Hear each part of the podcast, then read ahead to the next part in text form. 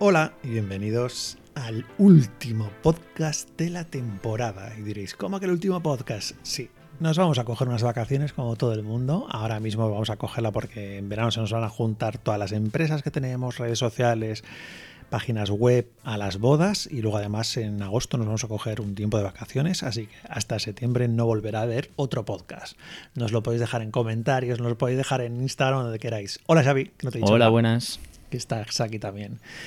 Hoy queremos dedicar este último podcast a nuestros queridos ofendiditos de YouTube. ¿Qué os pasa, niños? ¿Por qué estáis tan escocidos? ¿Os han puesto mal los pañales? ¿Os falta talco? Decirnos, contadnos vuestras penas. Tenéis muchos problemitas. Tú no has visto muchos, ¿no, Xavi? A ver, sí que suelo leer los mensajes de YouTube y respondo a algunos. Bueno, te dejo bastante a ti, ¿no? La, Es que me, tarea. me encanta sobre todo los que os ofendéis. Sois la leche. Los haters, que es que no sois haters, porque un hater yo creo que es esa persona que va directamente a echar la bilis y ya está. Pero los que os ofendéis, de repente porque hemos nombrado a Profoto, que si estás justificando que tienes Profoto y, y luego te pones a mirar el vídeo y dices, en ningún momento justifica, os he dicho las ventajas que tiene para un momento concreto de una boda, de un vídeo, me acuerdo que contesté ayer a un, a un, a un oyente o como se diga, un Ju- Juan Manuel, que además que le mandé, le contesté, yo creo que bastante elaborado, con mucho cariño, pero no os ofendáis por estas cosas. Si tú no tienes Profoto y estás contento con tu Godos o con tu Yonuo, no te ofendas. Igual que yo no me ofendo porque si veo a alguien en la calle que tiene un Porsche, pues no le va a escupir ni nada por el estilo. Yo estoy feliz con mi coche que ahora mismo no sé ni cuál es. A ver, es que hay que partir con la idea de que el nuestro canal de YouTube es una forma de- nuestra de expresar los trabajos que hacemos y el equipo que usamos. Y bueno, oye, nos enrollamos, explicamos cómo trabajamos, cómo eh, usamos el equipo, nuestra opinión sobre el... Es, que esto es lo, lo más importante, la opinión sobre el equipo que solemos utilizar. O sea, no hacemos una review comparativa entre Sony, Nikon, Canon. A ver, Es que no me voy a ir a hablar mal tampoco de ningún producto, creo, sobre todo menos los productos que nosotros no utilizamos. Sé que muchos de vosotros nos decís siempre, ¿puedes comparar el Sony no sé qué? Lo siento, no, no somos Fotolari, con todo el cariño. Yo soy seguidor de Fotolari en YouTube, les adoro, son encantadores. Iker, Álvaro, o sea, mucha gente, otros que tienen de Sony, otros que tienen de, pues como Rubén Gabelli, que habla mucho del Olympus. Nosotros somos de Canon, por las circunstancias, tampoco adoro Canon. Pero igual que tenemos productos de Apple por el ecosistema, por todo, y, y muchos también os ofendéis porque decís, ya estáis comparando con Apple, ya estáis hablando de Apple. Pues yo, por el ordenador que os habéis comprado, pues me compro no sé cuántos. Y además, por lo general, los que más os ofendéis no sois ni fotógrafos, soléis ser aficionados que estáis viendo más el valor bruto del producto en sí. Y nosotros, como profesionales, tenéis que entender que lo que valoramos de esos productos es cuánto tiempo nos va a quitar de trabajo. Que eso es algo súper importante que la gente no habla. Ahora mismo estamos mirando qué ordenador comprar para Xavi, porque como los de Apple se empeñan en no sacar el iMac de 27 pulgadas, que lo queremos, y estamos mirando y yo le digo, mejor es gastar más dinero en productos como el que me he comprado yo, el Mac Studio, que te va a quitar muchas horas de trabajo porque exporta las fotos rápido, porque los vídeos los haces a toda leche, que comprarte uno que sea muy barato, pero estás tiempo esperando delante de la pantalla a que realice todas las funciones que tiene que realizar o te tienes que ir a tomar un café. Hay gente que dice, ah, pues yo me voy a tomar un café y cuando vuelvo ya están hechas las cosas. Y digo, pues yo quiero terminar mi jornada de trabajo y haber concluido todas las cosas que quería hacer en el día. El problema este de los ofendidos suele ser que suele ser gente que ha llegado al vídeo, a ese vídeo concreto, y que tampoco sabe las circunstancias de nuestro estudio, a qué nos dedicamos, no se ha preocupado ni de mirar nuestra página web, ni el Instagram. Entonces, claro, no conoce las circunstancias, ¿no? Entonces, nosotros, por ejemplo, si ap- apostamos por comprar un Mac Studio es porque ya tenemos todo el entorno de Mac, de Apple. Y porque hemos estudiado mucho cuál, Claro. cuál comprar y cuál se adapta a nuestras necesidades. No tendría ningún sentido que dijera yo ahora, por ejemplo, pues me voy a comprar una cámara Nikon. Pues no tiene sentido si tenemos todo el equipo ya de Canon. Claro. Y aparte que nosotros sabemos qué tipo de trabajos tenemos que realizar, qué tipo de tareas, si tenemos que hacer vídeos, si tenemos que hacer foto, qué cantidades de fotos tenemos que mover. Imaginaos que en una boda tienes que mover mil fotos, por ejemplo. Pues si tengo un ordenador que no va muy bien, pues, pues es un desastre. Y ya sé que muchos me vais a decir lo de, eh, yo tengo un PC que es muy rápido. ¿Tú estás contento con tu PC? perfecto, pero no me tienes que convencer a mí. Igual que yo no te voy a convencer a ti de que te compres A o B. O sea, esto no es la teletienda. Lo que te voy a decir es, yo tengo este producto y te voy a decir cómo funciono yo con este producto. Y tú puedes estar en, en acuerdo o en desacuerdo. Y la gente que estéis en desacuerdo con nosotros nos parece lo más normal del mundo, porque cada uno tiene que gestionar pues sus cosas. Pero los que ya decís tonterías, como el otro día uno escribió, un tonto a las tres, os lo digo así claro, que puso, ¿cómo se puede comprar? Sacamos un vídeo, pues eh, hablando de la R7 y la R6, pero simplemente porque muchos nos habíais preguntado, ¿podéis hablar de la Canon R7, R6? Si comprarías una, comprarías otra. Y entonces analizábamos que una era un sistema PSC, otra era un sistema full frame, y decíamos las características de cada uno y lo que nos parecía a nosotros desde el punto de vista de personas que ya tenemos la R5 y de toda la parafernalia de objetivos. Y me acuerdo que uno dejó así como un, un, un comentario como muy borde. Comparar la R6 y la R7 no tiene puto sentido. Me paso de vuestro canal. Pues me acuerdo que le bloqueé directamente, pero dije, no, no, el que te va a bloquear soy yo, pero no porque me estás, no sé, faltando a ningún respeto, sino si tú no quieres saber nada de mi canal, vete a tomar por el culo, por la puerta que has entrado porque es gratuita, pedazo imbécil. Así, sin acritud, ¿eh? No pasa nada. Y luego también, oye, que, que, los vídeos tienen una vida y lo que opinemos ahora, pues dentro de cinco años habremos evolucionado y opinaremos otra cosa diferente. Es muy probable. Porque esto que decimos ahora, pues de los de los paraguas Profoto o de los softbox o tal, ¿no? Que ahora mismo no tenemos. Pero a mí si me los paga Profoto van a ser los mejores del mundo, te lo digo desde ya. O sea, yo voy a ser súper profotero. Porque no, me los ahora, por no me ejemplo, los va a pagar, es hacemos un montón de sesiones y casi prácticamente el 99% son sesiones que hacemos eh, en exterior, digamos, en las, las empresas y tiene muy mala vida esos complementos porque están chocándose todo el rato, están en el coche, los metemos. de grasa, muchas claro, veces. se rompen enseguida, a veces nos, nos, lo olvidamos en alguna fábrica. Entonces, mmm, no tiene sentido que compremos igual un paraguas que vale, no sé, 500 euros, ¿no? Para esa mala vida que tienen, pero quizá dentro de cinco años no se nos da por hacer comuniones o tenemos en, un en estudio. interior, un estudio, o hacemos, no sé, eh, fotografía de estudio, que, tengamos un equipo fijo. Súper controlado. Súper controlado, que no se van a estropear nada del equipo, ¿no? Entonces, pues igual sí que tiene sentido comprar un equipo de calidad.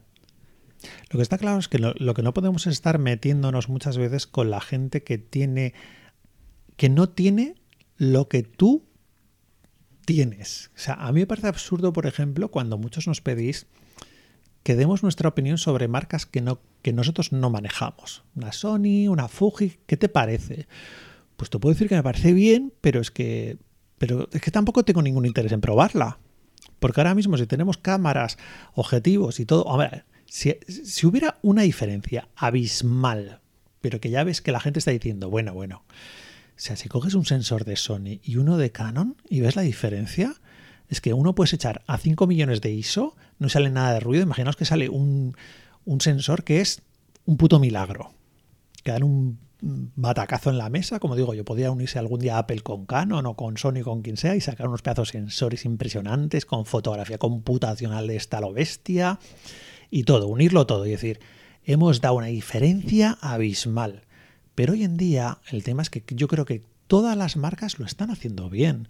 No creo que ninguna marca que lo esté haciendo de forma desastrosa o que digas qué mierda de fotos saca esta, esta cámara. No existe ya eso.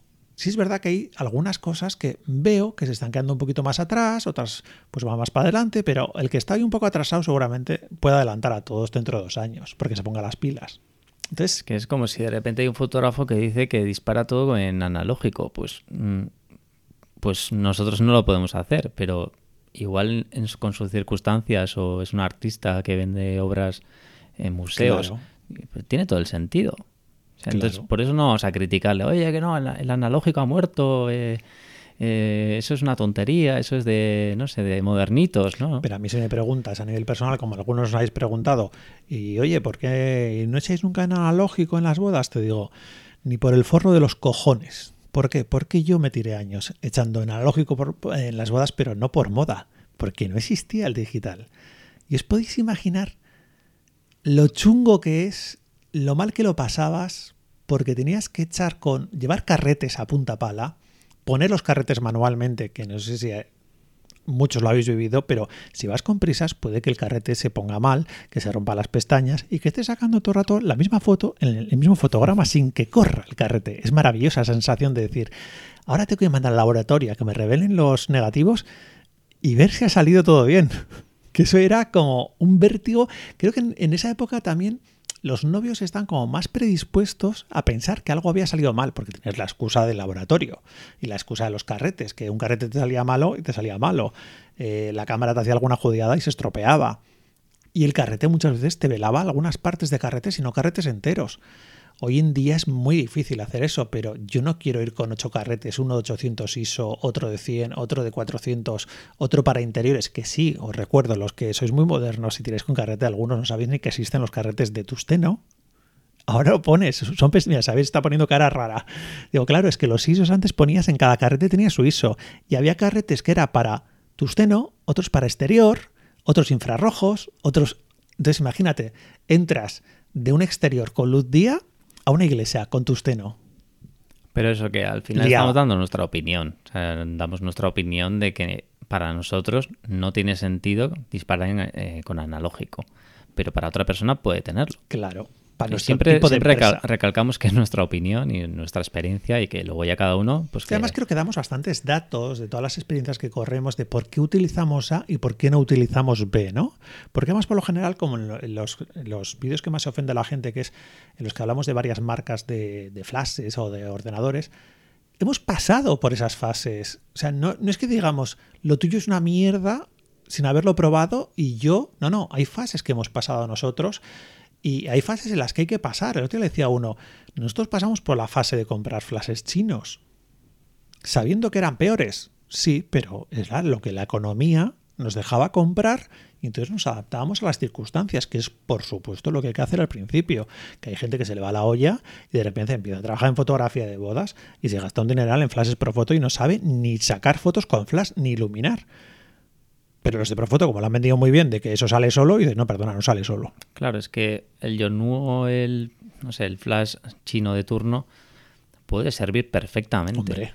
Otra cosa es que, como nos ha pasado a nosotros, vas pues en la boda de Nueva York, imagínate, ¿no? Pues de repente tienes una fiesta eh, loca, que pues la jora, que tienes que disparar casi en ráfaga o bastante continuo el flash, entonces llega un punto que dices, este, flash chino es que no me vale porque el condensador está reventando, ¿no? Entonces ahí es donde se nota pues ya la calidad de un Profoto, ¿no?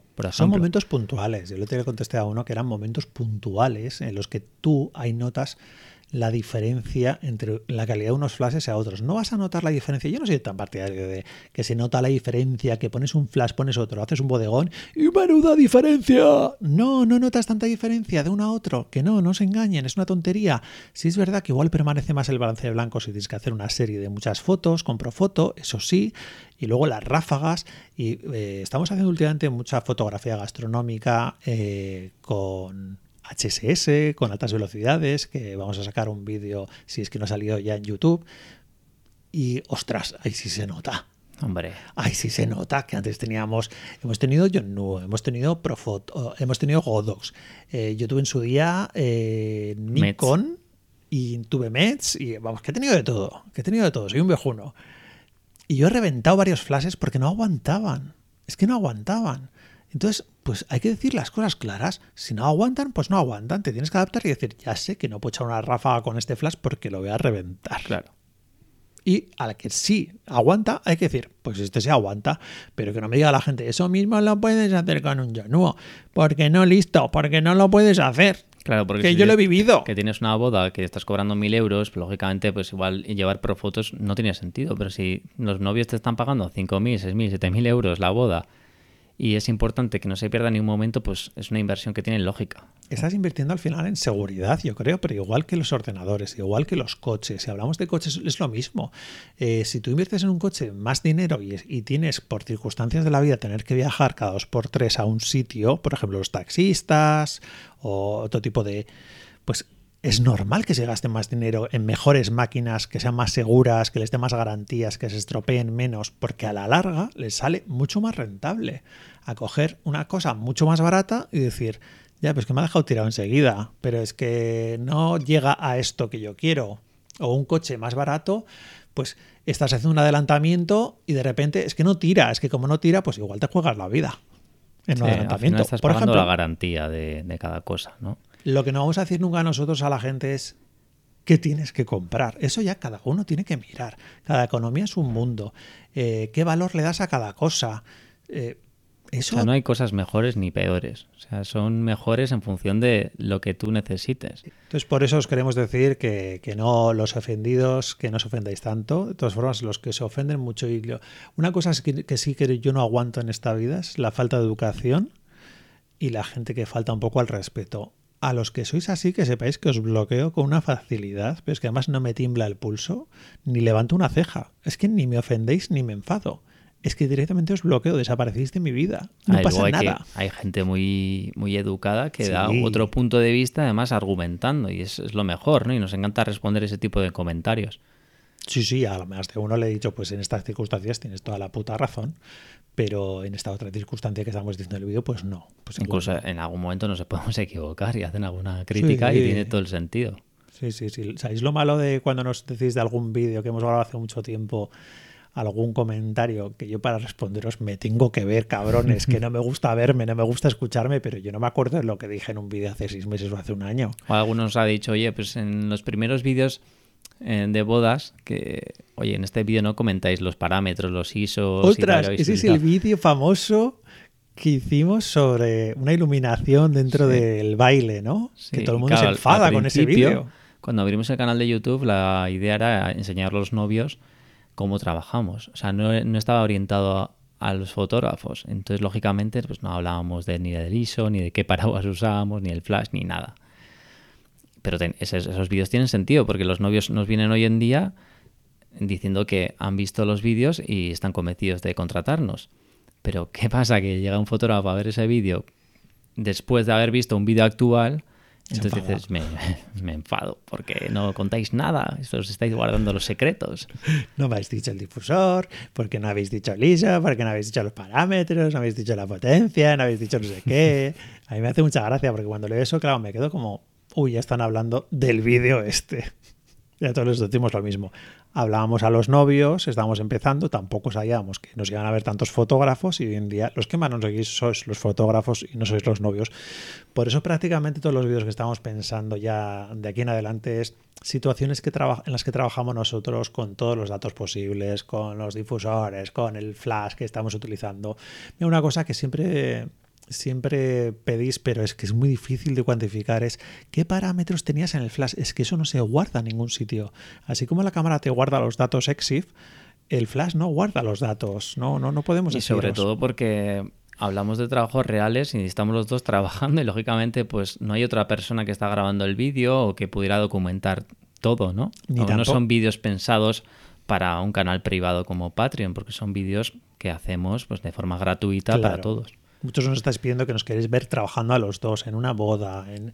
pero es que nosotros no vamos a contratar a un videógrafo una jornada laboral para que nos grabe algo que de lo que no sacamos ningún tipo de rédito. Ah, Que si nos viniera, no sé, Profoto, eh, Canon, oye, que os voy a patrocinar un vídeo, pues venga, contratamos a un videógrafo que venga a una boda y nos, nos, nos grabe en acción, ¿no? Claro, claro, sin ningún problema. Entonces vamos a intentar enseñaros cómo trabajamos, pero de la forma más sostenible por nuestra parte, desde luego, sin invertir, que no penséis que no invertimos nada, que todo el tiempo que invertimos está bien invertido, me parece.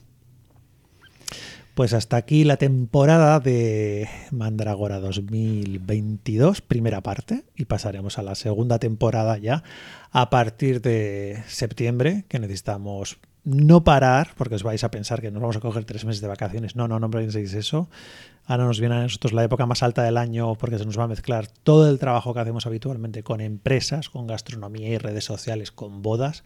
Entonces van a ser jornadas en las que prácticamente vamos a tener pf, el domingo libre y estaremos haciendo cositas Y eso, seguramente. cogeremos unas vacaciones también en agosto para recargar pilas porque septiembre también suele ser un mes bastante cañero. Sí, suele ser divertido. A mí se me va a hacer un poco raro no grabar nada de esto, pero, pero bueno, lo intentaremos. Además, como yo no sé ni cómo se suben estos podcasts, los sube Xavi. O sea, no, no podéis tener sorpresas. Igual algún día aprendo y me hago un podcast por mi cuenta, pero no creo, no creo. Buen equipo, muchísimas gracias a todos y a todos los que estáis ahí, los ofendidos, los que nos queréis, todos los que nos mandáis muchos mensajes de cariño por Instagram. Seguiremos estando en Instagram si nos queréis comentar cualquier cosa, ya sabéis. Y hasta la siguiente. Chao. Chao.